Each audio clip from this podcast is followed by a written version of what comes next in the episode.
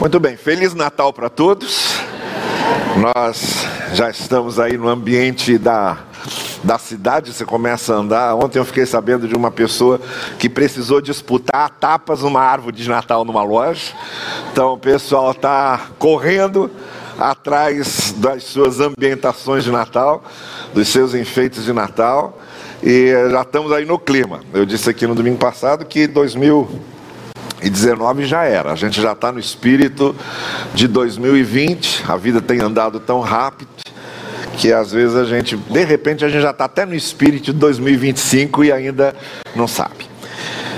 Por que, que eu estou falando de Natal também? Porque eu disse a vocês no domingo passado que nós íamos iniciar uma série de reflexões, não sobre uma cena natalina dessa vez. Né? As cenas natalinas a gente já conhece, são aquelas descritas em Mateus e em Lucas. Os dois evangelhos que é, relatam a natividade de Jesus com seus devidos propósitos. Por que é que Marcos não fala o nascimento de Jesus? Por que é que João não fala o nascimento de Jesus? Porque cada evangelista estava escrevendo para um tipo de público e cada evangelista tinha um tipo de objetivo. A escritura não caiu do céu. É bom a gente lembrar. A Bíblia não caiu do céu. A Bíblia foi escrita por homens. A escritura foi escrita por pessoas. Pessoas no seu próprio contexto, pessoas na sua experiência histórica. Não teve esse negócio de Deus ficar ditando e a pessoa escrevendo, isso não é inspiração bíblica, isso é psicografia, é outra coisa totalmente diferente. O que nós temos são pessoas como nós, como qualquer um de nós, que tiveram suas experiências com Deus, e esses registros, à medida que foram sendo feitos, nós cremos que houve uma inspiração, uma condução, de maneira que eles fossem fiéis a tudo aquilo que foi mostrado e revelado. Então, nesse processo de escrever as Escrituras, a gente encontra trabalho humano, muito humano. O mesmo processo que qualquer escritor precisa ter para escrever seus bons livros. Seu público-alvo, seus objetivos, não foi fácil, por exemplo, a Lucas, que não era da época que Cristo estava exercendo seu ministério, ele veio depois, então ele teve que correr atrás, teve que pesquisar muito, teve que entrevistar muita gente, teve que ir atrás de relatos, teve que checar esses relatos. Ele fez, embora ele fosse médico, ele fez um trabalho praticamente de um jornalista investigativo. Então houve muito trabalho humano. Então quando você pergunta por que, que só Mateus e, e Lucas possuem narrativas do nascimento de Cristo? Porque eles têm peculiaridades daquela época, objetivos do seu tempo. Eles quiseram mostrar coisas que eles acharam importantes. Mas nós não vamos é, refletir sobre textos da natividade de Mateus e Lucas. Nós vamos refletir sobre uma cena pascal. Que normalmente a cena que eu vou fazer referência agora e já fiz alguma referência no domingo passado pela manhã, na celebração da ceia. Normalmente a, ceia do, a, a cena do lava-pés, de Jesus lavando os pés dos discípulos, é uma cena pascal. Ela é lembrada não no Natal, mas na Semana Santa. Mas por que é que nós estamos trazendo a cena pascal do, do lava-pés para cá? Porque nós estamos falando do Natal como autodoação. No ano passado fizemos isso e vamos continuar fazendo. Os nossos natais devem ser momentos em que a gente lembra que Natal significa que Deus se autodoou. Deus se autodoou. Então a maior mensagem do Natal é a da autodoação. Se Deus se doou, nós nos doamos. É essa a mensagem do Natal. A gente só celebra o Natal porque Deus disse: Eu quero me doar. E se doou. E o Natal só tem sentido se, além daquelas celebrações folclóricas e tradicionais e familiares, nós colocamos no âmago de todas essas coisas na essência de todas essas coisas esse princípio da autodoação. E o que resume, muito especialmente, esse princípio da autodoação é o texto e a imagem de Jesus lavando os pés dos discípulos. Pelas razões que eu vou explicitar aqui ao longo desses domingos até o Natal. Não é só o que está no texto, é o que significa aquele texto, é o sentido daquele texto. Então, o que eu quero propor com vocês nesses domingos é que a gente desça o mais profundo que nós pudermos no interior do texto de João 13, para nós descobrirmos neste Natal o que significa lavar os pés uns dos outros. Porque é assim que, como Jesus lavou os pés dos seus discípulos, ele logo disse aos discípulos que devemos lavá-los também. E é claro que a gente pergunta o que significa isso. Obviamente não é para ser cumprido de forma literal. A Bíblia importa não pelas linhas, mas pelas entrelinhas. Quem se preocupa muito com as linhas da Bíblia são os fundamentalistas. Os fundamentalistas leem a Escritura como um, uma espécie de Corão e porque leem a Bíblia como uma espécie de Corão, há muitos fundamentalistas evangélicos que estão se transformando em talibãs. Então nós temos hoje expressões muito concretas de talibãs evangélicos, porque são usadas na leitura da Bíblia os mesmos fundamentalismos, literalismos que eles no seu fanatismo fazem com o Corão. A Escritura não é o Corão. E os discípulos de Cristo não são talibãs. E a hermenêutica aplicada à leitura da Bíblia não pode ser literal, exacerbadamente literal, porque senão nós criaríamos um sistema que fugirá completamente dos princípios fundamentais da alma do Evangelho. Então não é para ninguém ficar lavando os pés uns dos outros literalmente, claro que não. Isso aqui era um costume da época. A pessoa vinha de casa, vinha da rua com os pés sujos, todo mundo naquelas ruas empoeiradas. Era uma maneira de dar as boas-vindas, por exemplo, para um visitante que chegava da rua e aí o, o anfitrião, para dizer que o visitante era bem-vindo, lavava os seus pés. Quem tinha mais posses não lavava os pés, mandava os criados lavarem os pés.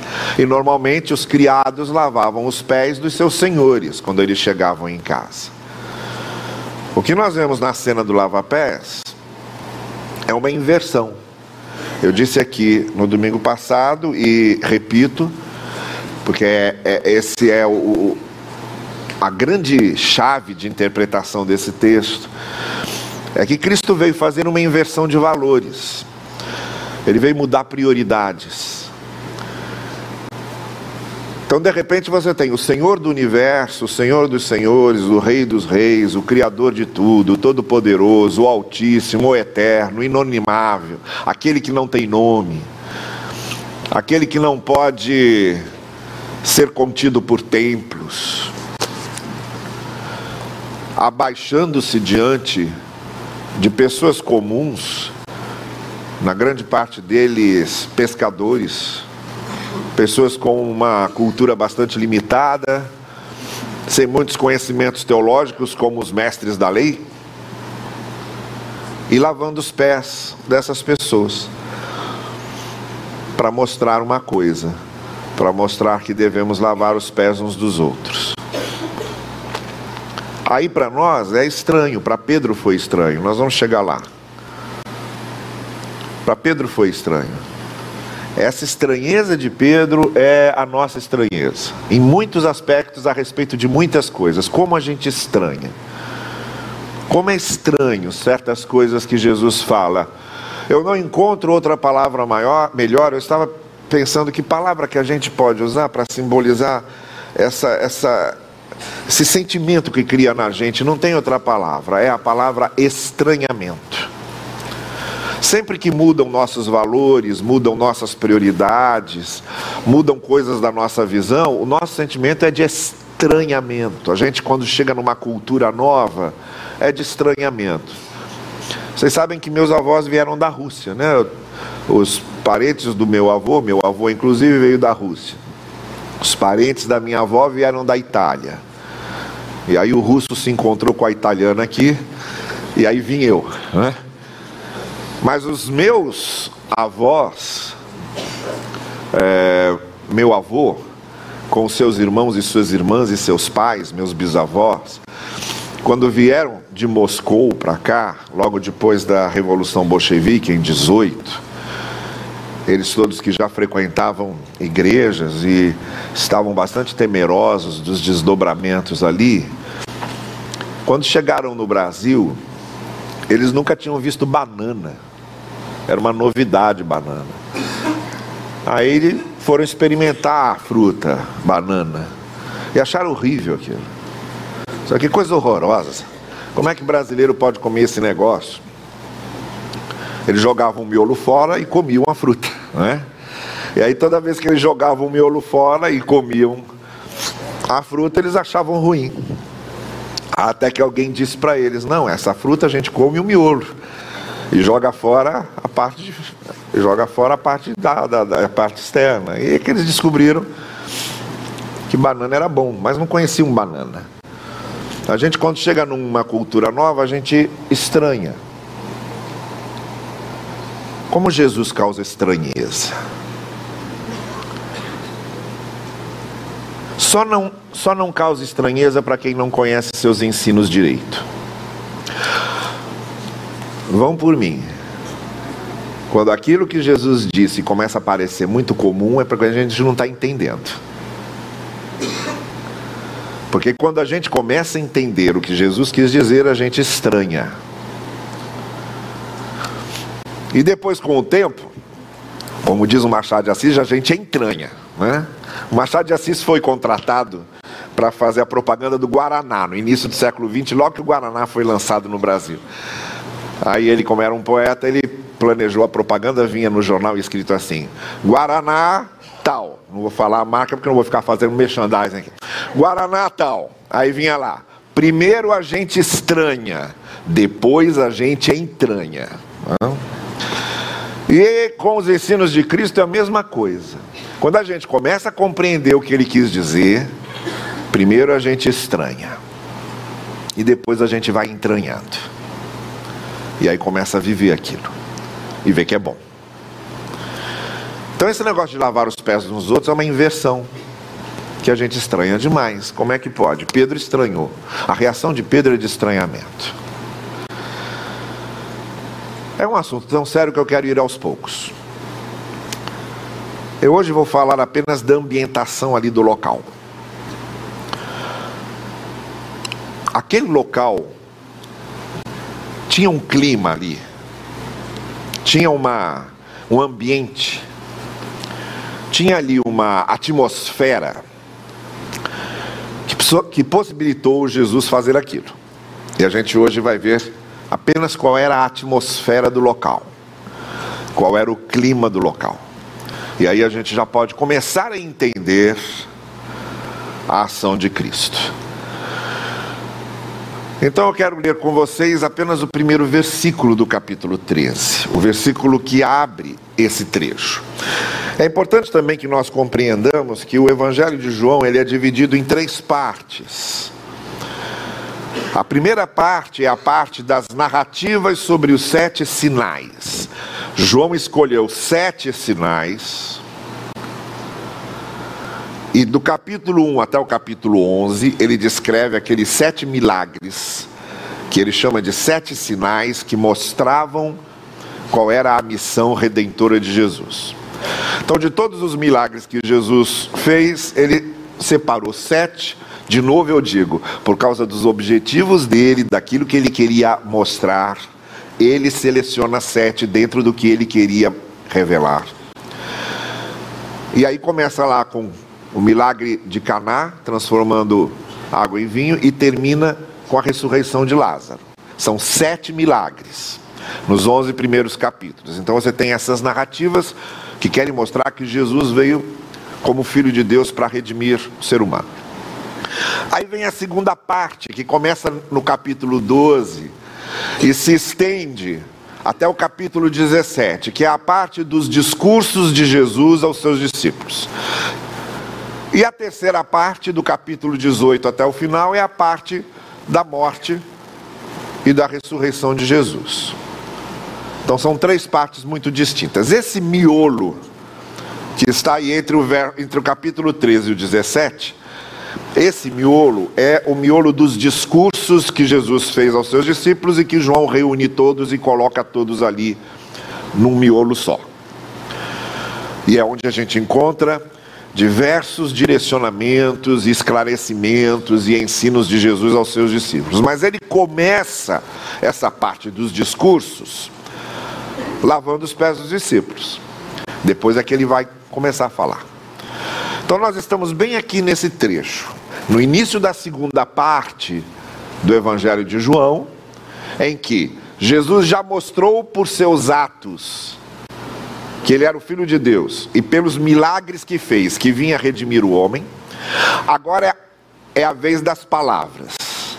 Depois dos atos, das ações, agora é a vez das palavras. Então agora vem os discursos de Jesus.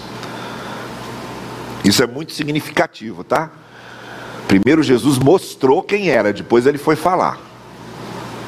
Isso serve até para você evangelizar fulano e fulana que vocês conhecem. Primeiro mostre quem você é, depois vai evangelizar. Está entendendo?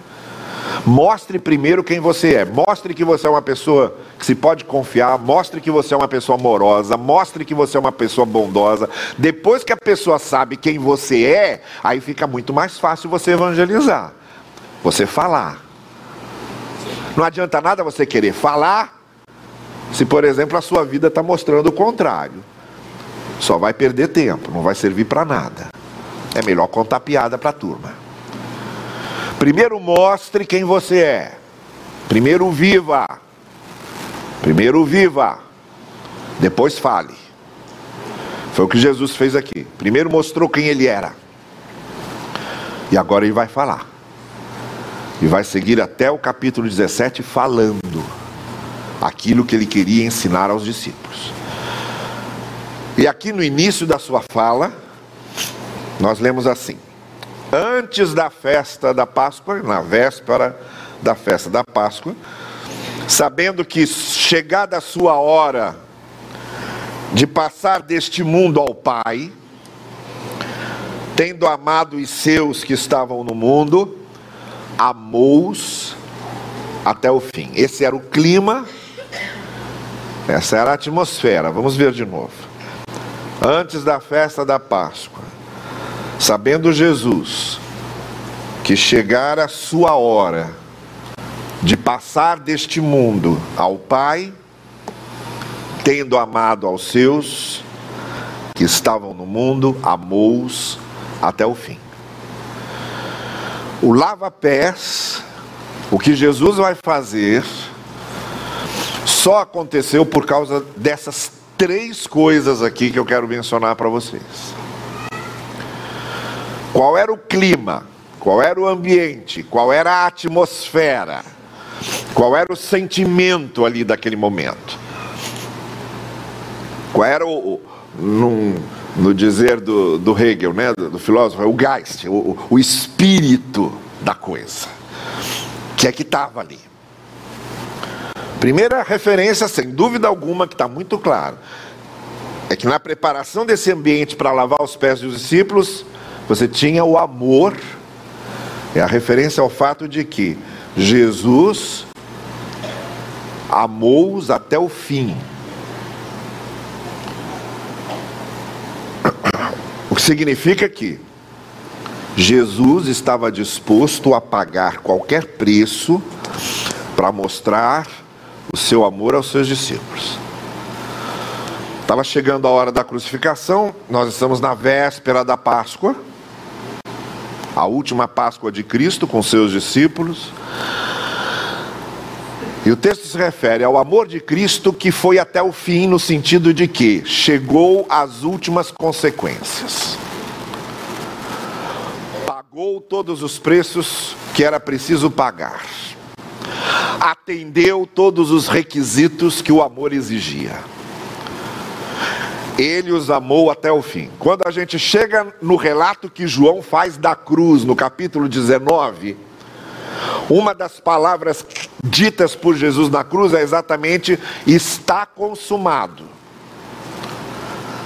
está cumprido, está realizado. Eu vim até a última consequência do amor. Eu percorri todas as etapas que o amor exigia que eu percorresse. Eu vim até o limite extremo que o amor pode pedir a alguém. E aqui realizei tudo isso. Está pronto. Está cumprido. Amou-os até o fim. É claro que quando a gente fala em amor, a gente tem que também saber do que estamos falando. A palavra amor é uma palavra tremendamente ambígua. A gente pode pensar em amor no sentido da palavra eros, que é a paixão, o desejo, que está na, na, na área das paixões, das, das grandes emoções. Quando a gente fala que alguém ama, a gente pode estar se referindo a isso. Mas na área das paixões, das grandes emoções, o amor aqui tem a força de possuir o outro.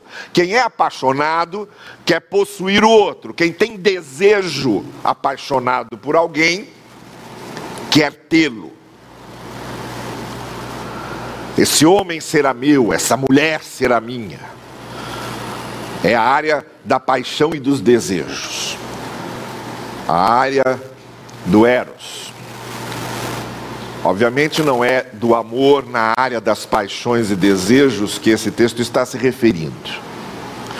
Porque a área das paixões e desejos é para ter o outro. É para possuir o outro, não é para dar para o outro. Não é para fazer algo para o bem do outro, mas é usar o outro para atender meus desejos. Usar o outro para atender minhas paixões. Não é aqui que o que a palavra amor está.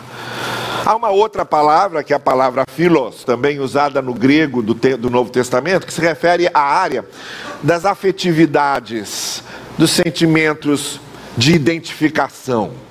Isso acontece já no âmbito familiar. Uma família, parentes, familiares têm uma identificação de sangue, de afeto, de convívio.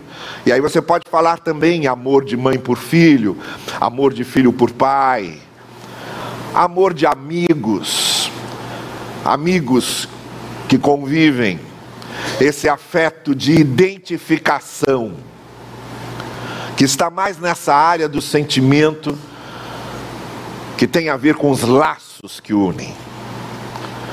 E aí já não há o eros, mas há apenas o filo em que eu convivo com um parente meu, com um grande amigo meu, com um conhecido meu que tem laços comigo, que se identifica comigo, que a gente se tange, mas não há paixão e, e desejo de possuir, é o afeto. Mas o amor que Jesus está falando aqui, que o Evangelho de João está falando aqui, está no campo ético. É o amor ágape é uma palavra nova, que não é nem o eros, nem é o filo. Não tem a ver com paixões e também não tem a ver com afeto. Tem a ver com a ética, tem a ver com fazer o que é certo. Tem a ver com decidir mentalmente fazer aquilo porque é certo fazer, porque é justo fazer.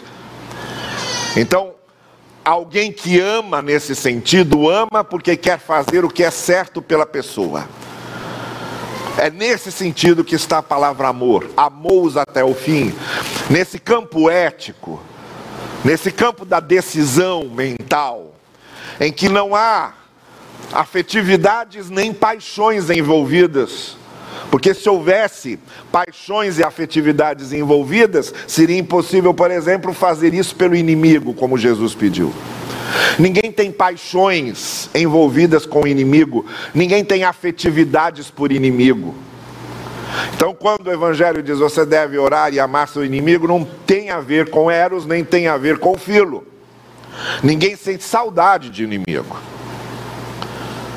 Não é? Eu estou aqui, por exemplo, esse final de semana eu estava bem com o negócio da Laura ir embora. Esse final de semana aconteceram duas, três coisas que deu uma saudade. A gente se fala pelo, pelo WhatsApp, se vê, está se vendo, mas não está junto, é diferente. E aí dá uma saudade de estar tá junto, uma saudade de apertar, de pegar no colo, de beijar, mexer naquela bochecha, dá, sabe? Então isso é emoção.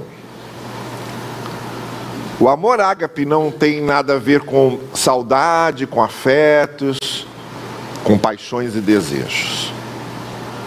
Tem a ver com consciência de fazer, ainda que não tenha nenhum afeto e nenhum desejo envolvido. É nesse aspecto que amamos nossos inimigos. Você me prejudicou, você me fez mal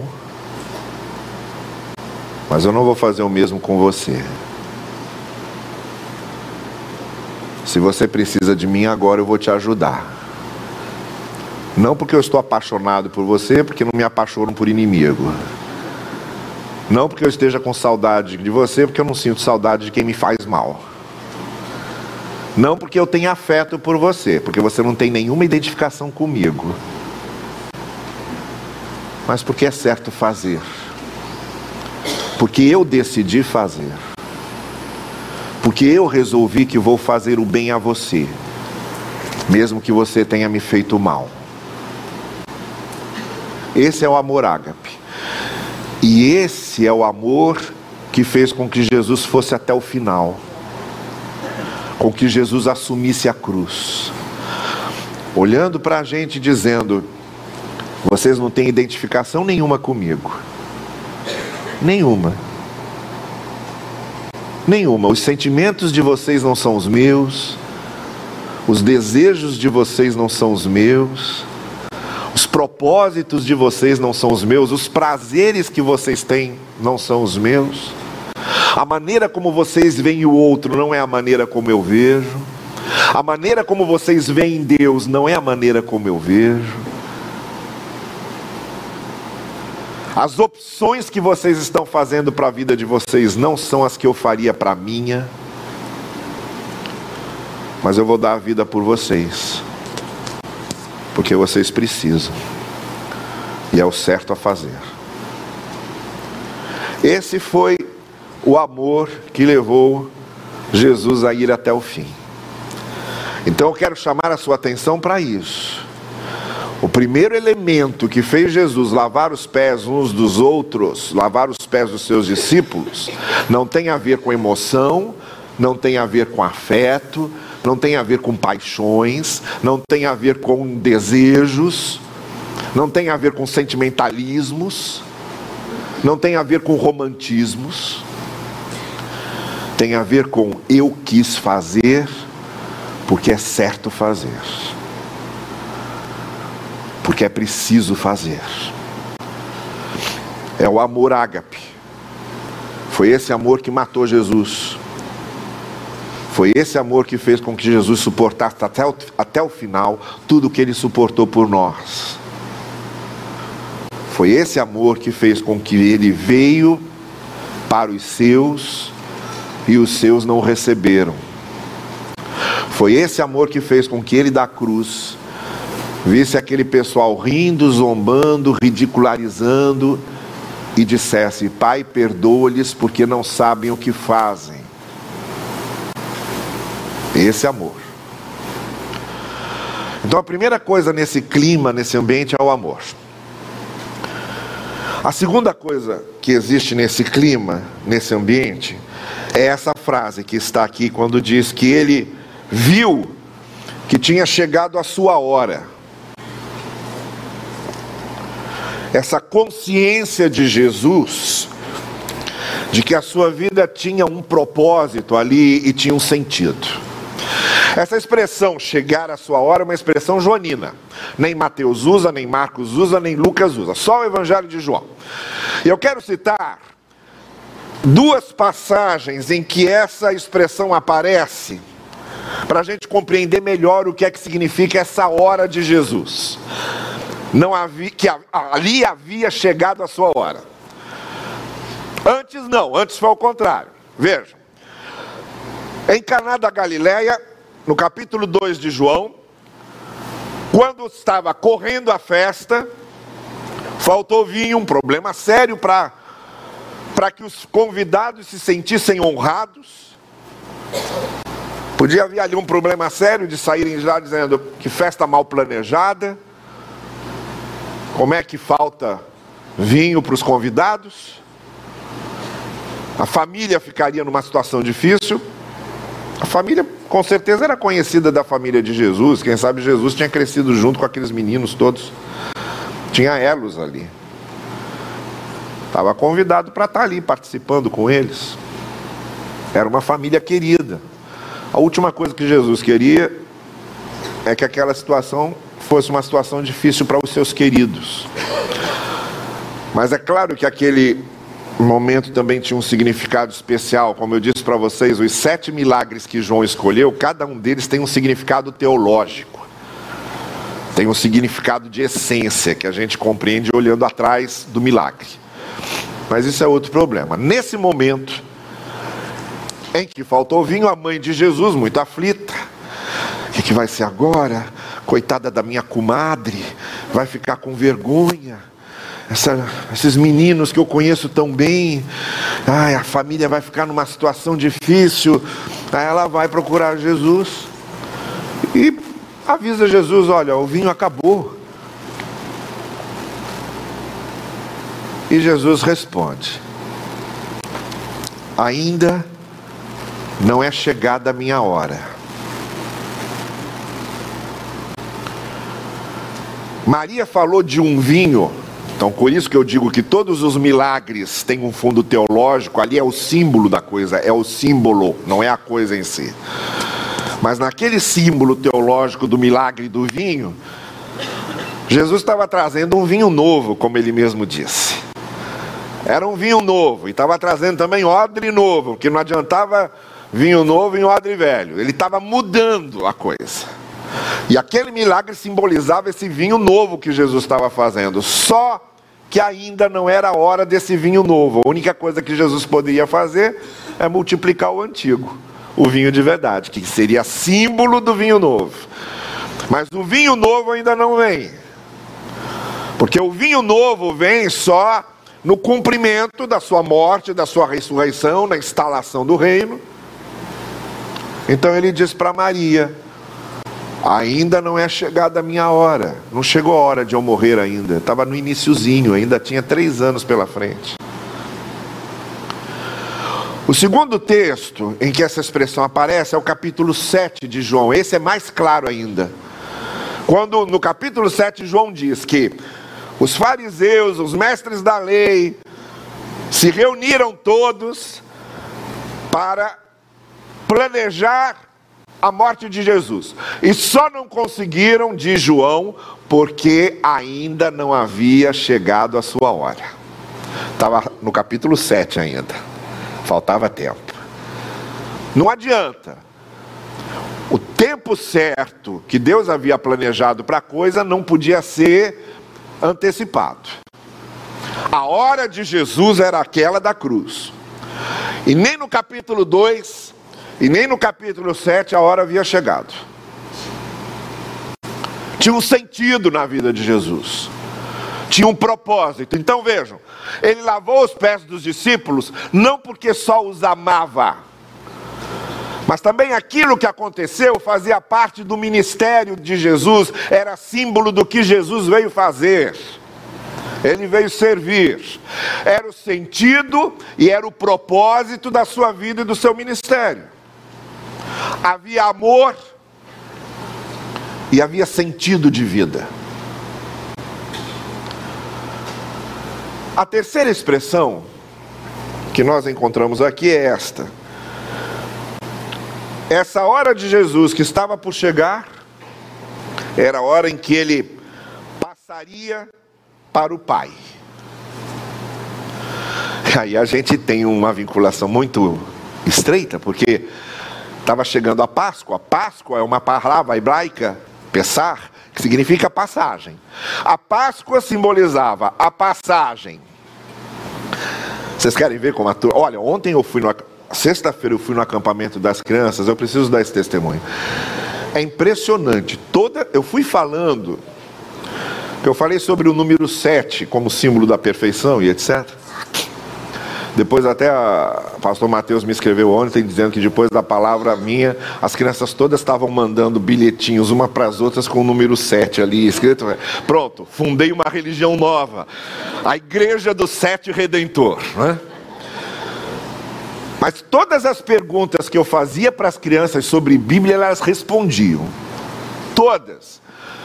Todos. Eu fui falando sobre textos que aparecem sete, os sete mergulhos de Naamã, as sete voltas em volta de Jericó, as sete palavras de Cristo na cruz, as sete igrejas. Essa então eu fiquei impressionado, porque eu falei para ele, por exemplo, vocês sabem que no livro de Apocalipse nós temos ali cartas escritas a quantas igrejas? Aí eles responderam sete. Então eu vou fazer uma pergunta para essa congregação para ver se vocês estão no mesmo nível. Eu dei parabéns lá para as crianças, eu dei parabéns para Paulo. Eu disse: Olha, até eu quero me matricular nessa classe das crianças aqui, que eu estou impressionado. Páscoa é uma, passa, é uma palavra, significa passagem. Passagem do quê? Quem foi que passou do quê para onde? Hã? Você não vale. Quem? Passagem do Egito, do cativeiro Egito, para a terra prometida.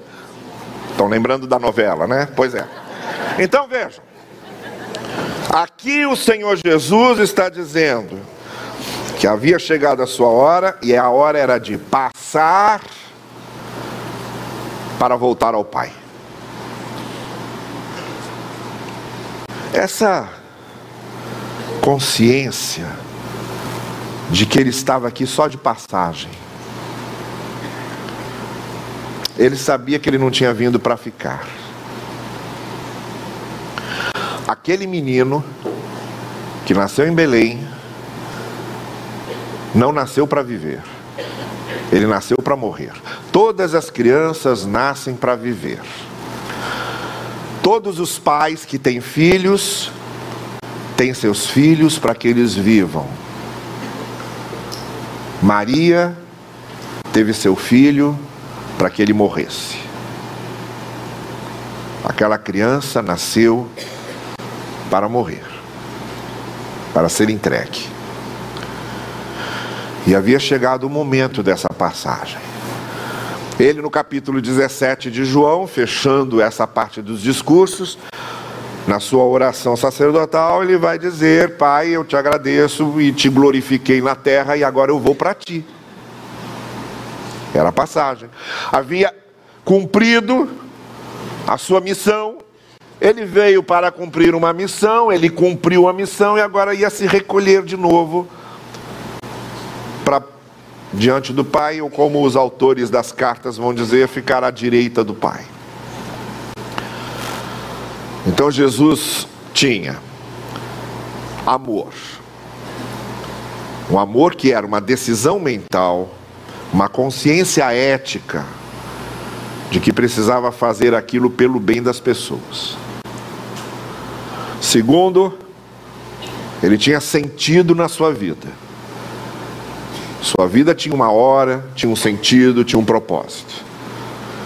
E terceiro, ele tinha consciência da transitoriedade daquilo, da efemeridade daquilo. Ele estava passando e ia passar. Então ele queria cumprir o que ele veio para cumprir antes da sua passagem. Bom, esses são os três elementos. Eu gostaria de concluir agora fazendo aplicações aqui muito práticas sobre eles. Então, esse era o ambiente. Jesus não levantou e foi lavar os pés dos discípulos à toa, não veio do nada, não caiu do céu. Havia um ambiente ali criado, um sentimento instalado. Aquele ambiente já estava sendo preparado, como o apóstolo Paulo diz, desde a fundação dos tempos. E nesse ambiente de amor, de consciência de propósito e de consciência de transitoriedade.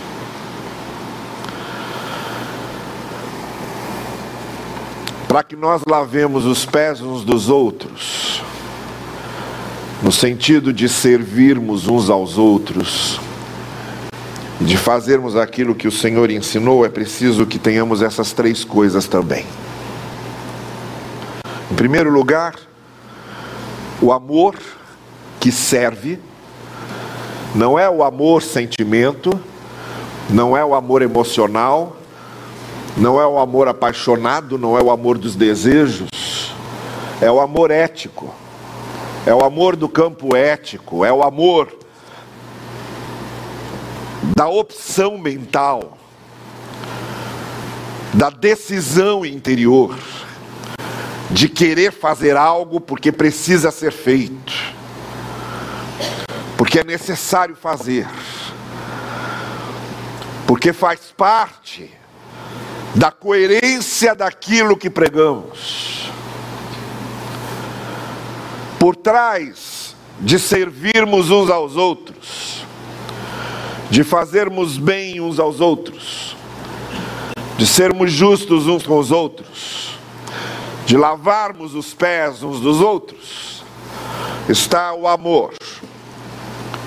É aqui que começa a conversa o Senhor veio porque nos amou. O Senhor nos amou não porque nós merecíamos, mas porque nós precisávamos. O Senhor nos amou porque se não fosse isso, não tinha solução. Então, ou a gente começa a ver o que a gente precisa fazer uns pelos outros, lavando os pés uns dos outros e nos autodoando para o serviço do reino, a partir desse ponto a coisa não vai. Não é uma questão de eu estar apaixonado pela fé. Não é uma questão de que a fé me emociona. Eu não posso ficar refém desses sentimentos. Eu não posso ficar refém de acordar todo dia com aquele ânimo para cima, cantando Aleluia de Handel.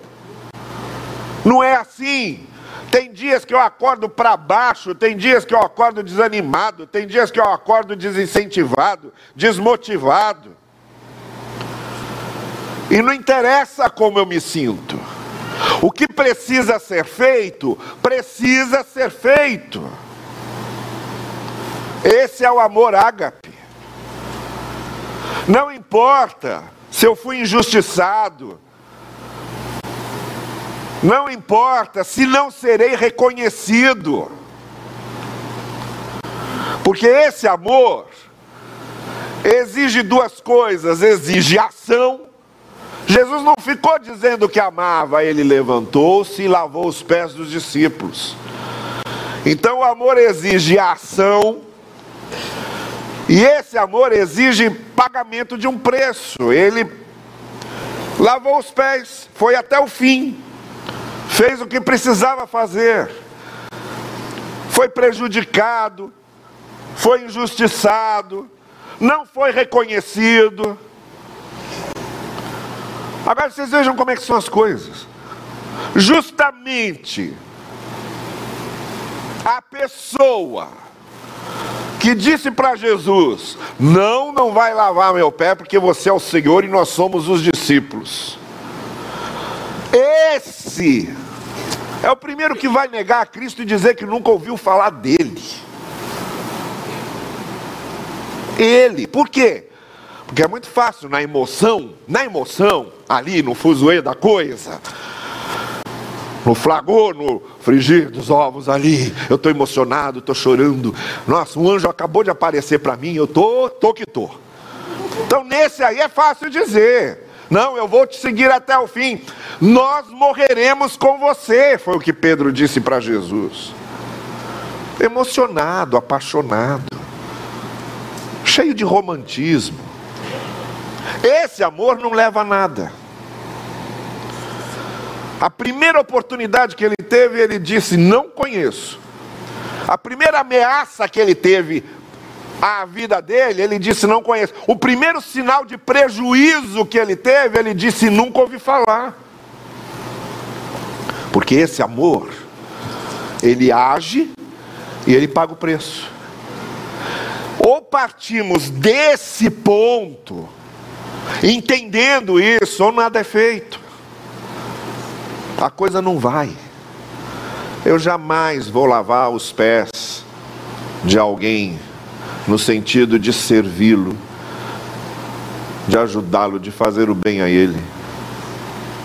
Se eu não partir disso, eu nunca vou perdoar ninguém se eu não partir disso. Eu nunca terei misericórdia de ninguém se eu não partir disso. É desse amor ágape que a gente parte.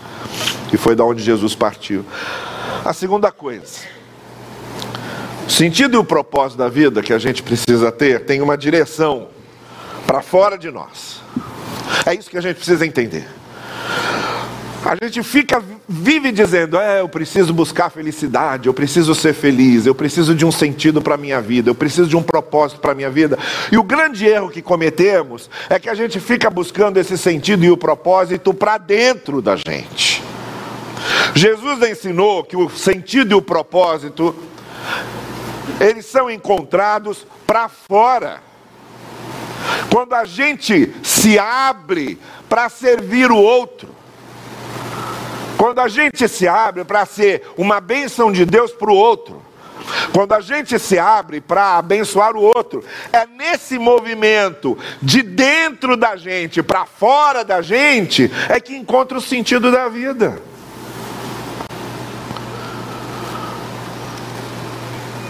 Está aí a, a irmã Dulce, canonizada. Eu, eu, vejo essas canonizações com muita alegria, sabe? É, era melhor do que canonizar Fernandinho Beiramar, por exemplo. Mas está lá canonizando Dona Dulce, irmã Dulce. Aí você vê o que ela fez, esse exemplo que fica. Uma vez ela foi para um empresário pedir dinheiro para o orfanato dela e disse: Eu queria que o Senhor ajudasse os meus pobres. Como é que o Senhor poderia ajudar os meus pobres? Ele respondeu para ela: Bota todo mundo para trabalhar e deu um, uma cuspida no rosto dela.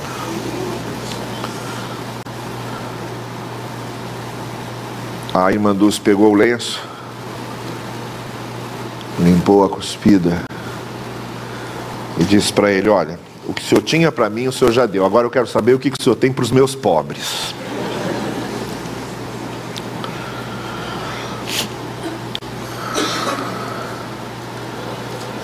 Quanto mais eu vejo vidas que são realmente reconhecidas como indispensáveis, foram as vidas que saíam de dentro de si mesmas e fizeram o movimento para fora. Aquelas que se ensimesmaram, que fizeram de si o sol em torno do qual elas rodaram, esses aí são aqueles que logo serão esquecidos. Logo serão esquecidos. Eu não dou um ano para esse bicho careta que inventou essa música do azul caneta seja esquecido completamente. Esquecido. Aquele sucessinho que vira, dura ali. Eu, eu, li, eu li que ele tinha feito 21 mil músicas, imagina isso.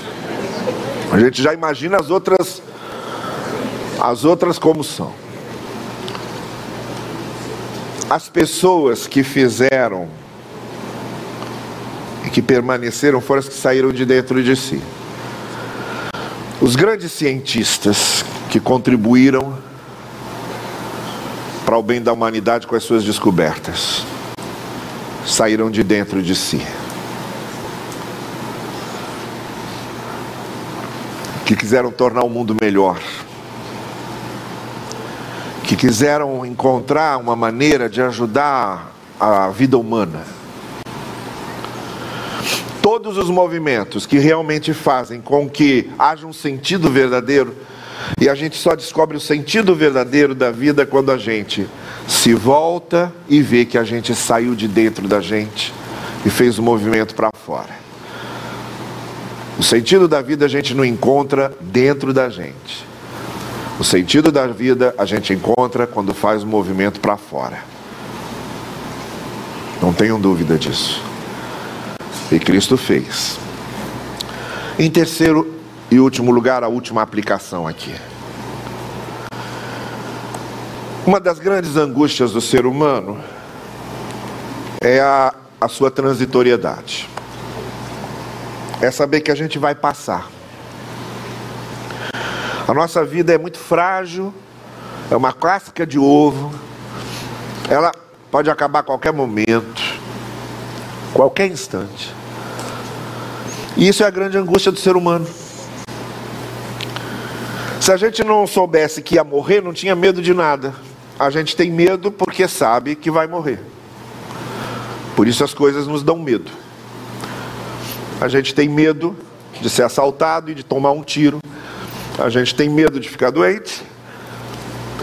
A gente tem medo de entrar num avião. Se não fôssemos morrer, se a morte não existisse, nós não teríamos medo de nada. De nada mas morremos. E essa é uma das grandes angústias do ser humano, essa certeza de que vamos passar. Vamos passar. Por isso, essa necessidade que temos de que haja consistência na nossa passagem. Já que a gente vai passar, vai virar pó de novo, vai sumir, seremos só retratos na vida das pessoas ou lembranças, só vão nos ver em vídeos. Depois vão lembrando de nós no aniversário de nascimento e no aniversário da morte. Depois não lembram nem o aniversário da morte, só no aniversário do nascimento. E assim, na segunda ou terceira geração, ninguém nem sabe quem fomos. Essa é a nossa grande angústia. Essa é a nossa grande angústia. E essa é a necessidade que temos de tentar tornar a nossa vida consistente. Cristo ia passar para o Pai. Nós também passaremos. E aí? Diante do Pai, Cristo ia apresentar sua missão cumprida. A consistência da passagem de Jesus era ter cumprido a missão que o Pai deu a ele. O que nós vamos apresentar ao Pai? Qual será a consistência da nossa passagem por aqui? Que vamos ao Pai, isso está certíssimo, porque isso não depende de nós. A redenção que temos em Cristo nos garante que vamos ao Pai. Mas diante da missão que ele nos deu, e diante da responsabilidade que temos, o que é que vamos apresentar a ele? O que diremos? O que deu consistência à nossa passagem? O Senhor Jesus teve que apresentar, cumpriu a sua missão na íntegra. A nossa missão aqui, como a de Jesus, também é lavar os pés uns dos outros. E aproxima-se a hora inevitável e da qual não se pode fugir, de que nos apresentaremos ao Pai. Iremos diante dele. O que é que apresentaremos quando ele nos perguntar que missão cumprimos aqui? De que maneira lavamos os pés uns dos outros? Qual foi a nossa forma de fazer o que Cristo fez, lavando os pés uns dos outros. O que é que diremos? Por isso a preocupação do salmista no Salmo 90. Quando ele diz: A nossa vida aqui é como um suspiro. É como a flor que nasce, cresce e depois murcha e seca. E aí ele faz uma oração. No final do salmo ele diz: Por causa disso, Senhor, confirma a obra das nossas mãos. Confirma a obra das nossas mãos. Se a gente vai passar, vamos deixar algo que confirme que passamos por aqui. Vamos deixar algo na vida das pessoas, na lembrança das pessoas e na memória das pessoas. Vamos passar, nós vamos passar, nós vamos acabar, no sentido mais estrito da palavra, no que se refere à nossa existência terrena. Nós vamos acabar. Mas deixemos na memória e na vida das pessoas a marca da nossa passagem, para que se lembrem de que maneira lavamos os pés uns dos outros aqui. E uma maneira de vivermos para sempre aqui é justamente vivermos na memória das pessoas e naquilo que fizemos a elas. Que o Senhor assim nos ajude e nos abençoe. Amém.